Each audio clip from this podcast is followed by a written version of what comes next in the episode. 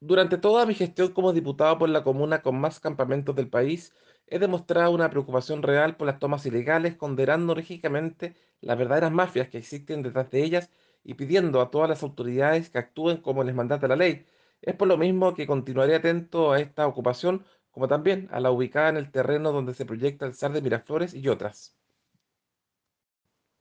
La Fiscalía de Valparaíso no puede permanecer inerte frente a la problemática que ocurre en la parte alta de Viña del Mar, donde se estarían cometiendo faltas graves a nuestra normativa, además de vulnerando derechos de los vecinos y de las propias personas que llegaron a estos asentamientos irregulares. Durante toda mi gestión como diputado por la comuna con más campamentos del país, he demostrado una preocupación real por las tomas ilegales, condenando enérgicamente las verdaderas mafias que existen detrás de ellas y pidiendo a todas las autoridades que actúen como les mandata la ley. Es por lo mismo que continuaré atento a esta ocupación, como también a la ubicada en el terreno donde se proyecta el SAR de Miraflores y otras.